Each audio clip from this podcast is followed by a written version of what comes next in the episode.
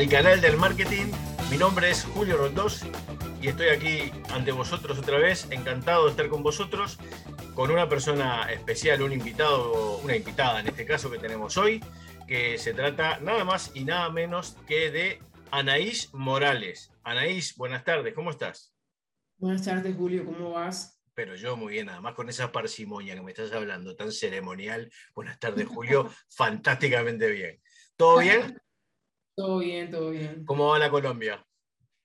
Bueno, ahí vamos saliendo de todos nuestros problemas. bueno, o sea, que, todo el mundo tiene, ¿no? La verdad, desafortunadamente, por una cosa o por la otra, pues mira, siempre alguna película nos está jorobando. Voy a, callar el teléfono porque para variar me olvido. Pues muy bien. Eh, Anaís, eh, bueno, primero que nada, muchísimas gracias por, por venir al canal del marketing. Eh, que además está lejísimo, porque tú estás en Colombia, nosotros estamos en España, así que te has tenido que venir hasta aquí, este, nadando, Anaís ha venido nadando, cuidado que hay que dejarlo bien claro. Estamos aquí, bueno, muy contentos de tenerte aquí, ya hacía tiempo, ¿verdad? Que veníamos dándole largas a la entrevista, a ver de qué hablamos, de qué no hablamos y tal. Yo les cuento que Anaís, eh, bueno, la conocí ya, creo casi cuánto hace Anaís, año y medio, ya casi dos, ¿no? Ya, ya perdí la cuenta. Eh, yo creo que vamos para un año. Vamos para un, año, ¿eh? ya ves.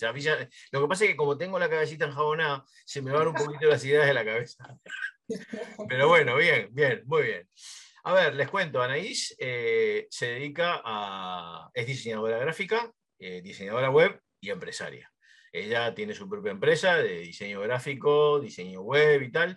Entonces, la idea era un poco hablar un poco sobre el tema, el punto de vista desde el diseño gráfico, el diseño web, todo, todo lo que ha ido pasando o, el fenómeno que se ha dado en cuanto a los cambios en la demanda, en la parte de diseño web, desde que arrancó la pandemia, porque evidentemente todos sabemos ya de que ha habido un boom, ¿no? De todo el tema de, bueno, de, demanda de, de, infoproductos, de sitios web, de tiendas online, comercio electrónico, etcétera, ¿no? Entonces, bueno, en primer lugar, Anaís, este, si quieres, cuéntanos un poquito eh, en, qué estás actualmente, si estás desarrollando algún proyecto interesante, alguna cosa que, nos puedas contar, eh, y si no directamente pasamos ya a, hacerte, hacerte la primera pregunta del millón.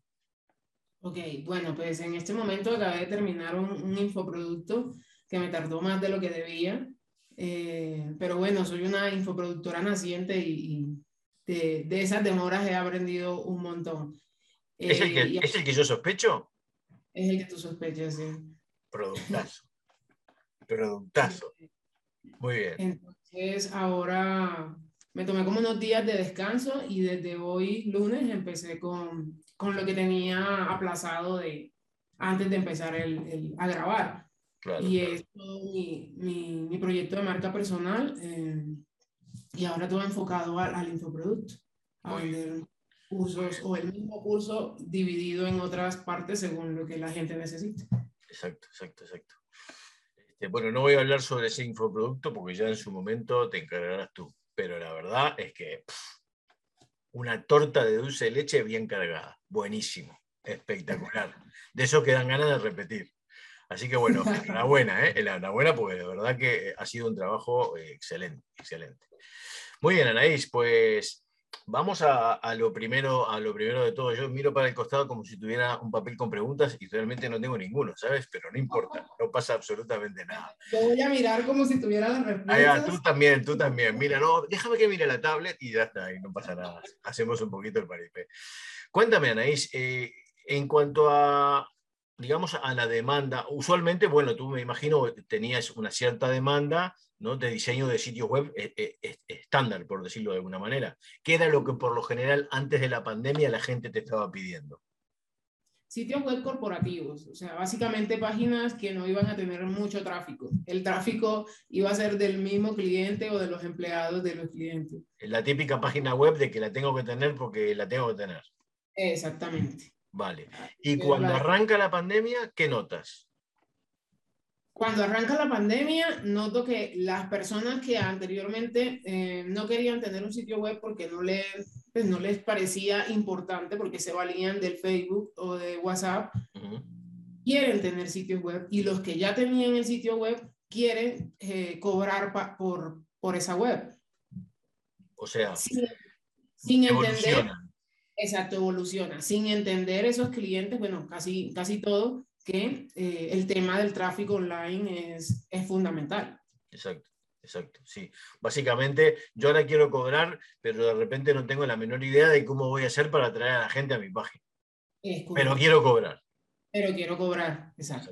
Exacto. Entonces entiendo que, bueno, como decías, los que ya tenían página, lo que, en cierta forma lo que te dicen es que quieren un upgrade porque quieren montar un sitio de comercio electrónico. Me imagino que tú, trabajas principalmente con WordPress y con WooCommerce, ¿verdad? Así es. ¿O trabajas también PrestaShop y eso? Bueno, yo empecé el mundo del diseño web con HTML, bueno, realmente con Flash. Luego pasé a, a vincularlo con HTML y luego empecé con Joomla. Eh, estuve bastante tiempo trabajando en Joomla, eh, negándome a WordPress. Como tanto, sí. sí. Y, y bueno, eh, después empecé a trabajar con PrestaShop el tema de las tiendas virtuales porque con Joomla era muy limitado, demasiado diría yo. Y ya luego la demanda con un cliente que tenía en Estados Unidos, no, que WordPress, WordPress, WordPress, WordPress Estamos hablando de hace unos 8 o 10 años y entonces tocó empezar a trabajar WordPress. Recuerdo que la primera web que monté de WordPress estaba enloquecida porque algo que en Joomla es tan sencillo, en WordPress es completamente distinto.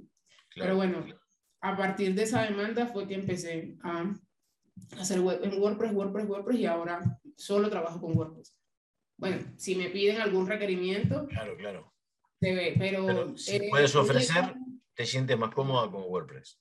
He llegado al punto incluso de páginas que están completamente operativas en PrestaShop y pasa alguna bobada y decido, no, yo no voy a darme mala vida viendo a ver cómo resuelvo y las migro a WordPress con WooCommerce. Las migras a WordPress. Muy bien. ya, muy bien. ya he hecho dos veces esa misma gracia. Sí, me sale muchísimo más fácil. Sí, claro. Y además incluso más barato, ¿no? Si después en un PrestaShop empiezas a meterle plugins y tal y cual, te, te puede morir. En cambio en WordPress... buscar plugin en, en, en PrestaShop es súper complejo porque eh, uno son costosos y dos, no hay tanta documentación ni como feedback, sobre todo de, de otros usuarios. Mientras que tú en WordPress Uf, es un mundo infinito. Bueno, no, no, no en vano es que tienen la cobertura que tiene WordPress y WooCommerce actualmente, ¿no? Sin ninguna duda. Estamos haciendo una publicidad WordPress y WooCommerce brutal y no, y no, nos van a dar ni un plugin gratis, te das cuenta, ¿no? Pero bueno, no pasa nada. Pero es verdad, porque, a ver, eh, hoy por hoy la cobertura que tiene WordPress, eh, la tranquilidad que te da en utilizar prácticamente cualquier herramienta, porque es claro, tú ves un plugin, sí, esto lo han bajado 5 millones de personas, esto lo han bajado 150 mil. Es que, claro, las cosas están probadas y reprobadas, ¿no? O sea... otra cosa que tiene Cool WordPress, la mayoría de los plugins tienen una versión gratuita para que tú pruebes a ver qué, mientras que en PrestaShop no pasa eso. O lo compras o lo compras y no hay devolución de dinero si no te sirve. Exacto, sí, sí. Ajo y agua, ¿no? Como dice. Pero bueno, como estamos en horario de menores, no lo vamos a repetir. bueno, muy bien. Entonces, encontramos con que tienes unos clientes que eh, detectan una necesidad y, deciden realizar un upgrade. Los que no tenían nada ahora quieren sacarse la foto y aparecer en Internet y los que ya tenían un sitio corporativo se han dado cuenta que realmente un sitio corporativo no llega a ningún lado y quieren un poco más y lo que piden es un sitio de comercio electrónico. Pero también ves que esa gente, de repente no todos, pero muchos de los que te piden un sitio de comercio electrónico, sí que quieren un sitio, un WordPress con WooCommerce, por decirlo así, pero que de llevar el tráfico hasta ahí, cero, nada. ¿Esos te has encontrado muchos? Muchos, muchos, muchos. ¿Y qué planteas en ese caso? No, eh, a, mí me gusta mucho eh, explicarle al cliente, porque eso evita que yo tenga después dolor de cabeza. Recuerdo un cliente que que él tiene un negocio de, de hierros. Él hace hormas y figuras con hierro. Y él decía, no, Anaí, yo quiero que en la página web, así como cuando yo busco zapatos en Bogotá, me aparezca hierros en Bogotá. Pero el, el, el, tipo estaba en cero, en cero, o sea, no entendía ni lo que era un dominio, ni lo que era un hosting, ni lo que era nada. Y entonces llegar a explicarle como, mira, En este caso, necesitas tener la web corporativa para tener, pues, mostrar los servicios, la galería como de las cosas que hace, pero adicional a eso hay que tener una landing page y esa landing page debe tener ciertos pasos para poder hacer una campaña de Google, porque si, si hacemos una campaña en Google y la gente llega allí, pues la gente se va, pues, se va a enloquecer porque no va a saber exactamente qué tiene que hacer, mientras que en la landing eh, estamos hablando de algo muy específico y el tipo, pero ¿cómo así que yo necesito tener dos páginas web si yo veo que la gente, cuando yo busco zapatos en Google, me sale la misma, la misma página y esa otra gente, es que no es lo mismo tener una, vender zapatos a vender servicios de, de ornamentación. Exacto, exacto, exacto. Entonces, fue como un trabajo allí de educarlo, educarlo, educarlo. Entonces, como, ¿Tú, bueno. ¿Tú, les asesoras también en todo el tema de las la publicidades en Google y todo eso? Porque me imagino que no tendrán la menor idea. Exacto. Y entonces lo que hicimos fue eh, una prueba de tres meses. Bueno, mira, te voy a montar la web y vamos a hacer una prueba de tres meses con una landing. Esta landing te la voy a regalar, pero no es tuya, es mía. Y solo te voy a cobrar el tema de Google. Entonces, pues ahí en ese momento trabajo con alguien que es, es especialista en, en, tráfico y con esa persona pues se hace todo el tema de, de redirigir a el, el, el, tráfico por las palabras claves hasta allá. Bien. Pero era muy complicado porque el servicio que él le ofrecía, pues él estaba enfocado a, a entidades gubernamentales. Uh -huh. Entonces, que las carpas para los eventos, entonces que él, él, hacía la estructura, que los parques esos que, que ponen para los niños, ese era su, su, su tipo de negocio. Entonces, él era más B2B que B2C. Claro. claro. Entonces, hacer campaña por Google era, no, o sea, realmente no era el resultado que él, que él esperaba o que, esperaba. o que se imaginaba. O sea, él realmente estaba convencido que, era, que su negocio era como buscar zapatos en Bogotá. En. Exacto. Y de repente ni siquiera estaba en Bogotá, pero bueno, vamos a poner Bogotá y a ver qué sale, ¿no? Exactamente. Ya, ya. Así. Sí. sí, desafortunadamente eh, la necesidad de mucha gente, eh, debido también a la pandemia y al no poder vender eh, en, directamente porque había imposibilidad por los confinamientos y todo eso, lleva a mucha gente a eh, migrar, o, o, no migrar, sino abrir su canal online que no tenían para buscarse una, una salida, porque mucha gente realmente, eh, hay gente que de repente lo tenía proyectado, pero, pero aplazado, entonces decide, lo voy a hacer ahora es el momento, no puedo esperar más, o me lo estoy perdiendo. Y otra gente eh, también me imagino que te habrás encontrado en síntomas de desesperación total, o sea, tengo que vender online o no voy a vender absolutamente sí, nada. Sí, tal cual. Sí, sí, sí. Vale, vale, vale. Muy bien, entonces, eh, tenemos que páginas web, comercio electrónico, sugerencia de landing pages y tal y cual. Lo, cuando me tocas el tema de landing pages y tal, nos lleva a nuestros viejos y queridos embudos, ¿no? Sí. Que, que, bueno, ahí fue donde nos conocimos, en el Emporio del Embudo. Eh, con, el, con, el, querido Sensei, que le vamos a mandar un saludito. Entonces, este, bueno, pues cuando estás ofreciendo todo este tipo de servicios, ya aprovechas y, y, ofreces como valor agregado o como opcional la posibilidad de los embudos de venta y sistemas de email marketing y tal y cual? Sí, sí, sí. Eh, yo antes de la pandemia estaba formándome, en, estuve formándome en marketing, uh -huh. eh, pues porque realmente lo hacía, lo hice por, eh, por conseguir clientes yo, porque yo estaba enfocada a trabajar con agencias. Entonces, las agencias me contratan y ellos me mandan a hacer los trabajos de diseño web. Pero ya estaba como cansada de, de, de eso, porque era un trabajo muy operativo, eran sitios web muy básicos, entonces ya, ya me había como, como, como agotado. Entonces, antes de la pandemia, un año antes de la pandemia, dije, no, yo necesito empezar a buscar mis propios clientes porque eh, pues va a ser mayor ganancia en dinero y va, voy a trabajar bajo mis propias reglas y no me voy a demorar tanto entregando un proyecto, que es lo que, lo que sucede cuando uno trabaja en una agencia. Y entonces empecé a formarme en marketing y empecé a buscar mis propios clientes, haciendo mis propias campañas. Y allí me di cuenta que la gente quería un sitio web, pero que les parecía muy costoso. No sé les parecía muy, exacto, les parecía muy costoso y las respuestas eran, no, pero si en Wiz yo lo puedo hacer, en Wiz me vale 40 mil pesos, sí, o, sí, o GoDaddy eh, me dice que el dominio vale 2000, Entonces, ese tipo de 2.000 es menos de un euro, imagínate.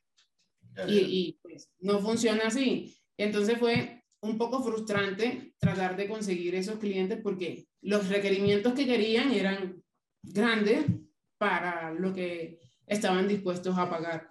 Claro. Y cuando llegó la pandemia, entonces eh, ya tenía conocimientos de marketing. Entonces dije, voy a enfocarlo por otro lado, voy a lanzar, voy a testear y voy a lanzar un curso de monta tu sitio web en un fin de semana.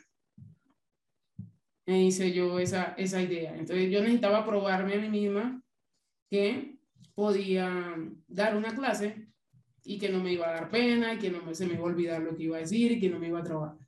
Y entonces lo que hice fue un diseño una imagen y le dije a mis familiares, a mi hermano, bla, bla, bla, comparte y se registraron 73 personas.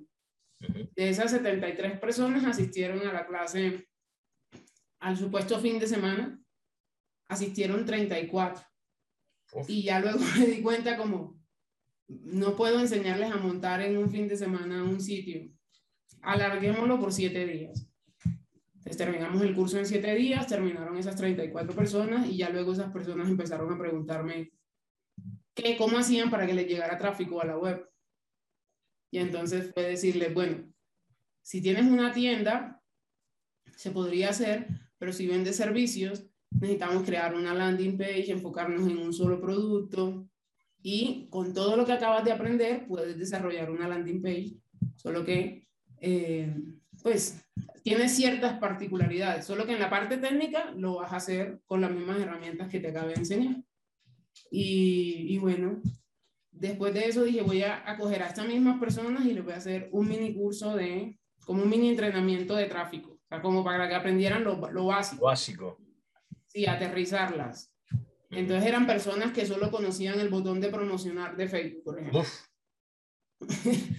Entonces, también lo escogí por siete días y en siete días, eh, nada, les enseñó como lo básico que yo había aprendido en esas formaciones de marketing que yo había empezado a hacer. Y me fue muy bien y a partir de ahí comencé con, con el tema de la, de la formación y me di cuenta que es lo que me gusta. Bien, bien. Bueno, se te da bien. Además, está, está, muy bien. Ha sido una buena idea, independientemente que después, cuando te, claro, con 34 personas ahí dentro, me imagino que dijiste, uff, aquí cómo hago, ¿no? Sí, sí, sí. Ya, ya, claro. Preguntando los que no asistían, pero veían la repetición. Y además tendrías de todo tipo de nivel, el que ya sabía lo que era un WordPress al que le decía... Al que no sabía nada o al que se imaginaba que sabía, pero estaba completamente... Perdido, sí. Orientado, sí, sí. Eh, pero lo, lo, más cool fue como, como hacerles entender que la web, tener una web, si no tienes una estrategia detrás para llevar tráfico, no, no vale nada. No vale nada. podrías eh, dejar de tener un sitio web corporativo con inicio, quiénes somos, nuestros valores y, simplemente tener una landing page en tu dominio principal. Exactamente. Dime una cosa, y desde que arranca la pandemia eh, y tú, bueno, ves un poco todo este fenómeno del aumento de la demanda y tal, eh, también es verdad que, por ejemplo, muchísima gente empezó a hacer vídeos, empezaron a hacer podcast, gente que el blog que tenía muerto lo revivieron y empezaron a publicar cosas porque se vieron un poco en la necesidad de empezar a generar contenido y, y publicar cosas para avisarle al mundo que estaban ahí de alguna manera, ¿no?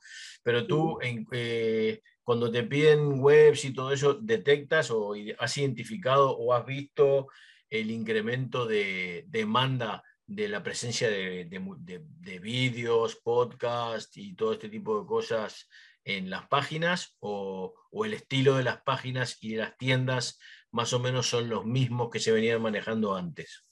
No, no, el estilo cambió completamente. Las webs de antes eran más pesadas, las, las de ahora son muchísimo más visuales, eh, la gente está enfocada al tema de las imágenes, de los videos, pero también hay una dificultad porque eh, las personas creen que conseguir, con entrar un banco de imágenes gratuitos van a conseguir las imágenes para su landing o para su web y eso pues, no vende nada. Es como buscar aquí en Colombia, entrar a una web y encontrarte una foto de, de stock de alguien súper europeo cuando acá somos más criollo, más raíz vale.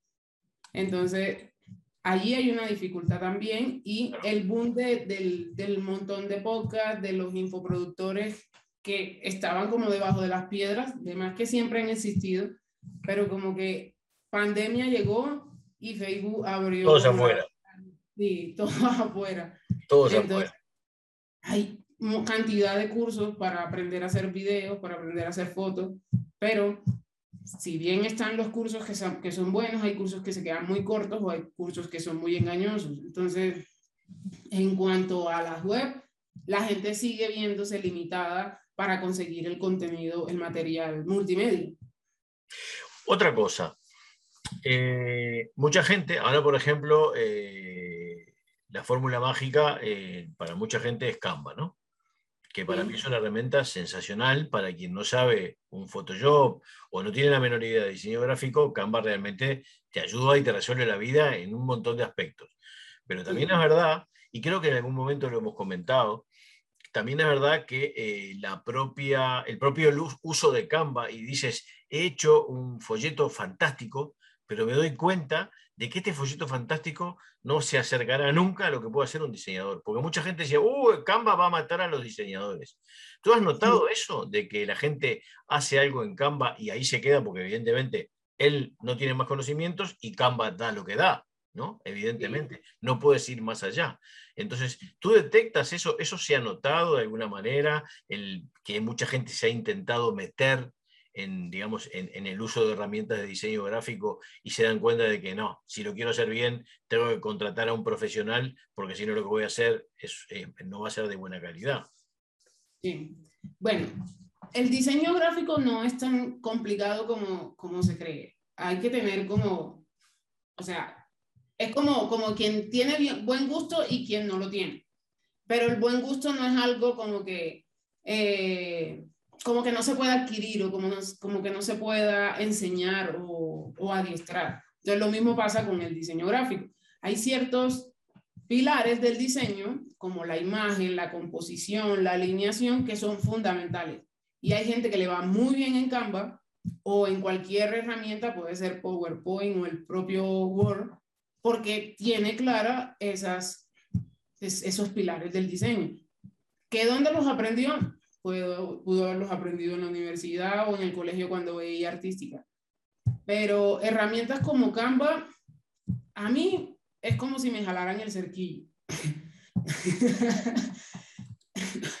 y la, la, razón no es porque porque nos hayan quitado el trabajo a los diseñadores o porque se, tengamos menos trabajo. La razón es porque la gente como que se relaja y sabe que allí encuentra algo que ya está prediseñado y monta su logo, coge sus colores o ni siquiera coge sus colores y ya creen que la pieza gráfica ya la tiene o que pueden montar el branding de su marca allí y entonces ahí llega momentos donde ese cliente o X persona te dice, no, pero mi página no está convirtiendo o mi flyer me lo están rechazando. Entonces, hay ciertas cosas que necesitan de un, de un profesional. Entonces, está, está bien usar Canva, pero siempre y cuando tú tengas claro que tienes unas nociones de diseño y eso no necesitas tú como ver el diseño y decir, no, a mí me gusta. Tienes que testearlo, preguntarle a las demás personas y no a tu esposo o a tu hermano. O sea, tienes que preguntarle a las personas. El, peor error, ¿no? El peor error, preguntarle al pariente querido que nunca te va a decir, esto es una porquería. ¿no? siempre te va a decir, ay, eh, qué bonito que, te ha quedado. Un saludo para el mater, que, que, quedó súper bonito. Así es. Y el, el, otro, lo otro más horrible de Canva es que se volvió tan famoso con la pandemia que los mismos diseños estampa para, para panadería, para nutrición, para... Todos usan el mismo. Todos usan el mismo diseño y algunos que ni siquiera le cambian los colores. Y entonces uno que anda por ahí navegando en internet, epa, esto yo lo había visto antes. Sí, pero no era una ferretería, era una clínica de hermostética, pero es igual, ¿no? Sí, así es. Ya, ya, es verdad, es verdad. Bueno, pues hemos dado un poco un rodeo medio general sobre todo el tema del diseño. Eh, dime una cosa, por saberlo un poco, para que le expliques un poco a la gente, ¿con qué herramientas? Eh, a ver, no, no, quiero que me digas un paquete específico, hay que usar una receta, digamos, pero tú por lo general, bueno, sabemos que utilizas WordPress, ¿no? Y además sabemos que eres una fan número uno de las plantillas de Team Forest, ¿no? Que, que te encanta. no, para nada. Podríamos hacer un podcast, un episodio únicamente de las razones por las que no comprar plantillas de Team Forest. bueno, pero tú, eh, digamos, eh, con qué, si yo, por ejemplo, te pido que hagas una página web en Divi, o te pido que la hagas en Beaver, o, o te pido que la hagas en Gutenberg, bueno, eh, yo sé que tú la puedes hacer, pero por lo general trabajas con Elementor. Igual que eh, yo desde mi atrevimiento, lo poco que hago, también lo hago con Elementor, eh, pero bueno, trabajas con Elementor como herramienta principal, ¿no? Ok, bueno, a mí, si, si por mí fuera todas las web las hiciera con Elementor y con, con el tema Astra. Pero como te decía anteriormente, como trabajo para agencias, entonces el cliente de Miami compró la, la licencia de Divi. Entonces, la web con él son todas en Divi, absolutamente todas. Tengo un cliente de Barcelona que trabaja con la plantilla de GeneryPress. Entonces, él tiene la licencia, entonces todas van con GeneryPress y Elementor. Eh, para mí, el constructor visual es lo de menos. Siempre y cuando tú lo sepas manejar claro. y te las nociones de diseño, haces cualquier cosa. Incluso con Gutenberg. Con Gutenberg se puede hacer cosas maravillosas. Eh, pero si por mí fuera, trabajar, trabajaría siempre con Astra y con Elementor.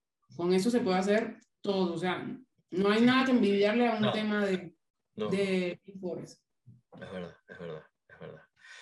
Muy bien, muy bien, Anaís. Pues hemos dado un, un poco una vuelta general, sabemos más o menos qué es lo que utilizas, todo lo que has utilizado, que has trabajado con PrestaShop, que has trabajado con Joomla, que has trabajado, bueno, que trabajas con WordPress, con WooCommerce y tal. Eh, ¿Qué nos puedes decir de la actualmente que está tan eh, en boga y que todo el mundo habla del tema de ventas por WhatsApp, ventas por Facebook, ventas por Instagram, toda esa movida que realmente eh, en, en, algunos países ya, ya ha comenzado hace un tiempo, Aquí en España recién está arrancando, no sé cómo está en Colombia, ¿no? Porque además allí, por ejemplo, yo no me acuerdo si Colombia era el caso, pero hay una limitación en cuanto a pasarelas de pago, por ejemplo, ¿no?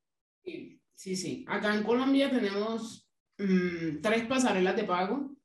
La más famosa es PayU, que está casi en toda Latinoamérica. Luego salió la competencia de PayU, una que se llama iPayco. Y Ahora, por último, hay una que se llama Wompi, que es como del banco más famoso que hay acá. ¿Listo? Pero, PayPal no hay. Tenemos, o sea, cualquier colombiano puede tener PayPal, pero la dificultad está en sacar el dinero. No hay ningún banco que tenga convenio con PayPal y que nosotros podamos retirar el dinero. Entonces, están estas eh, compañías que son fintech, que son como, como hijas pequeñas de los bancos, entonces hay una que se llama Neki, es hija como del banco más famoso que, que hay aquí, que se llama Bancolombia, y Neki te permite sacar el dinero de, de PayPal. Entonces, eh, por lo menos hay un plan B. La comisión es horrible, te cobra el 5%. Ah, sí, poquito, ¿no? 5%. Poquito, más lo que cobra PayPal, que es casi el 2. Son el 2.9, casi 3. O sea, un, un cobro son, te van descontando de una vez el 8%, entonces no es para nada rentable. Pues mira, aquí voy a aprovechar entonces y voy a hacerle un guiño al curso que, que ha hecho nuestro amigo José G Digital, que, que tiene la, la posibilidad de, de, montarse una tienda, en, si no me equivoco, es en Reino Unido, ¿no? completamente legal y todo. Eh, hay una entrevista en el canal, hay quien la quiera ver, que está súper interesante y que le abre la puerta de alguna manera a personas que, por ejemplo, quieren utilizar Stripe eh, y no pueden porque no la hay, por ejemplo, porque creo que lo mismo que pasa en Colombia pasa en Perú, pasa en un montón de lugares en Latinoamérica. en casi toda Latinoamérica. Sí, Stripe, creo que en Latinoamérica en Stripe no, no, no, no funciona. Solo, tiene, solo está Brasil y México, son los únicos que tienen Stripe. Ya ves, ya ves, ya ves. México por estar cerquita a Estados Unidos y Brasil Brasil. Ah, porque es enorme, claro. Exactamente. Creo que Brasil tiene la misma cantidad que todo el resto de Latinoamérica de personas, algo así. Sí, sí, todo, todo, lo testean en Brasil, todo. El, los pagos por WhatsApp, lo primero lo testean por Brasil. Todo llega primero a Brasil y después va saltando a... Última preguntita que te voy a hacer. Dime una cosa, hemos hablado de, de WordPress, de páginas web, hemos hablado de embudos, hemos hablado de estrategias de marketing, de comercio electrónico. Mi tema favorito es el email marketing automatizado. Tú lo sabes. Entonces, eh, ¿qué utilizas? Actualmente, Mauti. Estoy trabajando con Mauti. Anteriormente, eh, tenía una cuenta de MailerLite. ¿Has usado MailerLite? Sí, anteriormente. Bien.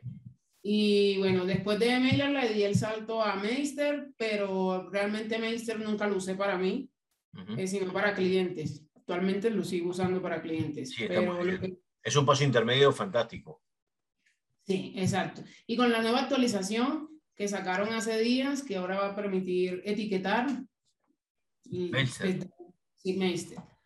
Ahora, aparte de, listar, de poder agregar los usuarios a lista, vas a poder etiquetarlos y vas a poder crear campañas y autorrespondedores a partir de las etiquetas. las etiquetas. Bueno, claro, es que, es que van viendo esto, ¿no? También que la, la, la, oferta de la competencia va cambiando, va evolucionando y si no, se empiezan a quedar, ¿no? Se empiezan a quedar. Pero es una, así, a, mí realmente cuando aprendí a utilizar Meister y empecé con Meister, que fue cuando salí de Campaign y todo esto, realmente era sensacional. Estaba encantado, porque además podía mandar lo que quisiera, me daba igual, no venía después la facturita traca en la cabeza a fin de mes. Enamorado de Meister hasta que descubrí Mautic. Eh, pero bueno, reconozco que Meister eh, yo, yo, lo tengo en clientes y, y, encantados porque no precisan más, ¿no? Tampoco eh, hay, hay, que montar un Ferrari para andar por el casco antiguo a 30 por hora, porque no, te, no tiene ningún sentido, ¿no? Sí, sí, sí. Pero sí, actualmente trabajo con Mauti y feliz de la vida con Mauti y lo tengo enlazado con, con Amazon SES. Muy bien, igual que yo, fantástico. Además, para quien no lo sepa, es un especialista en salir del sandbox. Sí. La sandboxer del equipo.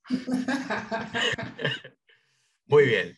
Bueno, eh, Anaís, para terminar, eh, ¿nos quieres hacer algún tipo, suponte, a ver, un mensaje para aquellas personas que se están pensando eh, en, bueno, que tengan o no eh, eh, página web, en realidad da un poco igual, pero que se estén pensando entrar al tema de del comercio electrónico, que tengan una, tienda tradicional, que tengan una empresa que no sea una, tienda tradicional, que sea más grande, o sea, cualquier empresa que no esté trabajando en, en el mundo online, hoy por hoy, eh, ¿qué les dirías para que se animaran a dar el paso y, qué es lo que, qué pasos iniciales deberían dar para, para poder transformarse o, meterse en el mundo online? No, pues la, la pandemia nos cambió la, la, manera como, como vivimos. Los que estaban renegados tuvieron que comenzar a digitalizarse y la tendencia va para allá. O sea, va a llegar un, un punto en el que vamos a pagar por WhatsApp y esos productos se van a jalar de, las, de nuestras tiendas virtuales. Ya Telegram permite hacer pagos por allí, entonces WhatsApp se va copiando todo lo de Telegram, así que eso está aquí a la vuelta de la esquina. Entonces, sí o sí, hay que digitalizarse, pero no digitalizarse porque sí, no es tener un sitio web porque sí, hay que digitalizarse con una estrategia de marketing detrás para que todo pueda tener sentido y las ventas pues, puedan aumentar. Perfecto. Pues muy bien. Eh, me imagino que de tu curso todavía no se puede hablar, ¿no? Sí, ya. ¿Ya, se puede? pues entonces, antes de terminar, por favor, cuéntanos acerca de tu curso. Bueno, eh, tengo un curso eh, de diseño web, se llama Diseño Web con WordPress, Elementor y WooCommerce. Es un curso bastante amplio, bastante completo. Es la recopilación de varios cursos que puedes encontrar en el mercado por separados, hechos uno solo. Y bueno, allí te enseño todas las tripas de WordPress desde cero hasta eh, que pueda convertir y hacer la web prácticamente que tú quieras, única y exclusivamente con Elementor y WooCommerce. Entonces, a la orden. Doy fe, doy fe. Pues muy bien. Eso, eh, bueno, después, si quieres, podemos poner abajo del vídeo algún link o, directamente tu, dirección para que la gente te pueda contactar y tal. Ya después tú me dices qué, es lo que hay que poner y lo ponemos para que la gente pueda acercarse al curso y bueno, y realmente es altamente recomendado. Eh, es verdad que, que prácticamente digamos que no es que de la noche a la mañana te conviertas en un diseñador autónomo, porque evidentemente todo tiene una fase de aprendizaje, ¿no?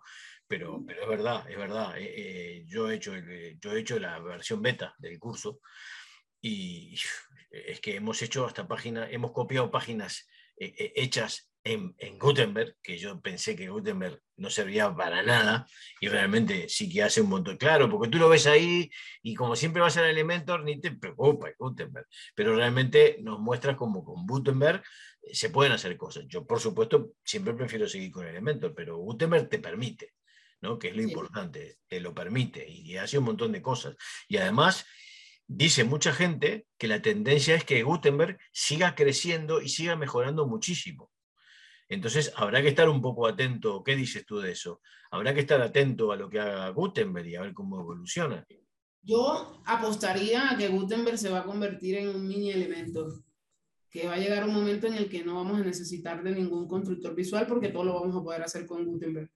Y los widgets, o sea, los plugins ya están en función de que funcionen única y exclusivamente con Gutenberg. Incluso hay widgets que no tienen, el plugin que no tienen widget para Elementor tienes que copiarte el shortcode que te da Gutenberg. Entonces, para mí la tendencia va hacia allá.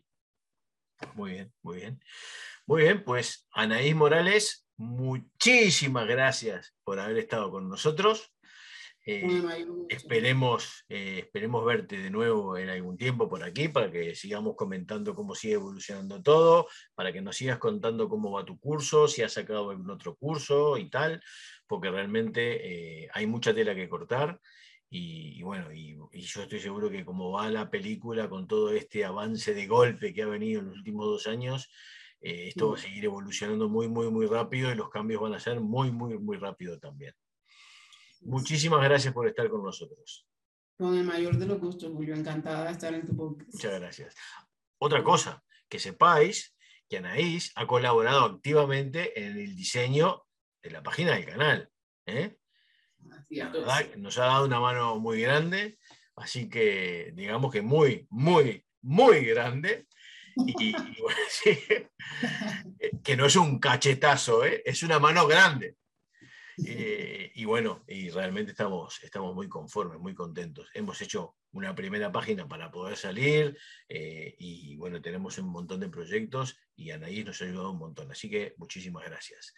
Amigos, hasta aquí llegamos hoy con la entrevista acerca de diseño web, tiendas online, comercio electrónico con Anaís Morales los invitamos a que le den a, like, que compartáis este vídeo para que más gente lo vea. Necesitamos gente, necesitamos horas, que si no YouTube no nos hace caso.